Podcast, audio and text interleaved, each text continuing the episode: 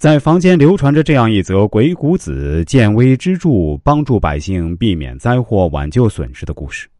有一年初夏的一天，晴空万里，艳阳高照，风还算凉爽，周围一片欣欣向荣的景象。只见黄鹂鸣唱，蝴蝶飞舞。鬼谷子突然对身边的人说：“很快要涨大水了，你们马上分头下山。”告诉四周百姓加固房屋，囤好粮食，以防水淹。熟悉鬼谷子的人都很信赖他。此刻虽然将信将疑，但又不敢多问，只好遵命下山。三天后，天气果然骤变，大晴天变成闷雷滚滚，大雨倾盆。很快，山洪爆发，大地变成一片汪洋。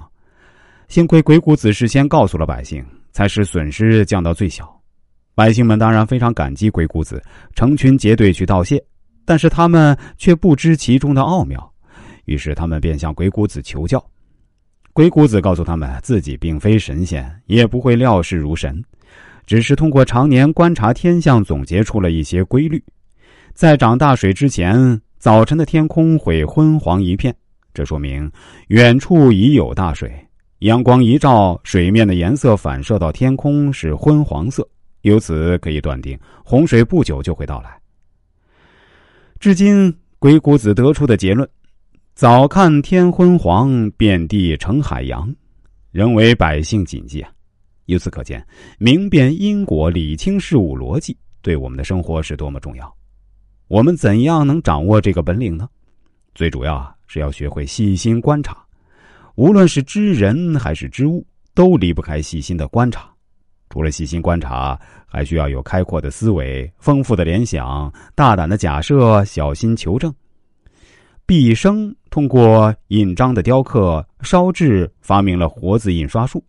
可见，我们要在生活中经常验证自己的推理，并随时修正。日积月累，纷繁复杂的社会在你的眼中将会越来越明晰，越来越简单。正如鬼谷子所说：“心为九窍之志。”均为五官之长，一旦理清事物关系，发现客观规律，你对周围人际或事物的认识将会变得提纲挈领，不会迷失在一头雾水中。再说第七点，主周，你可以不强势，但一定要周密。人主不可不周，人主不周则群臣生乱，几乎其无常也。内外不通，安之所开？开闭不善，不见原也。右主周，君主见事不可不周密。君主不周密，则群臣必然生乱。世事无常，但表面上却往往风平浪静。如果内外不能通气，能从哪里知道下面生了乱子？而如果探求下情的方法和途径不对，你也是看不到事情真相的。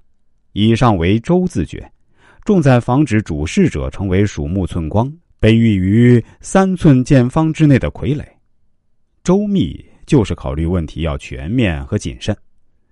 鬼谷子认为，你可以不强势，但一定要周密。可以说有计划、有条不紊、不急不躁、胸有成竹，就是周密的言外之意。作为社会上的打拼者，做不到这一点，就很难成功。周密具体应该表现在哪几方面呢？我们下期节目啊。再跟大家来揭晓答案。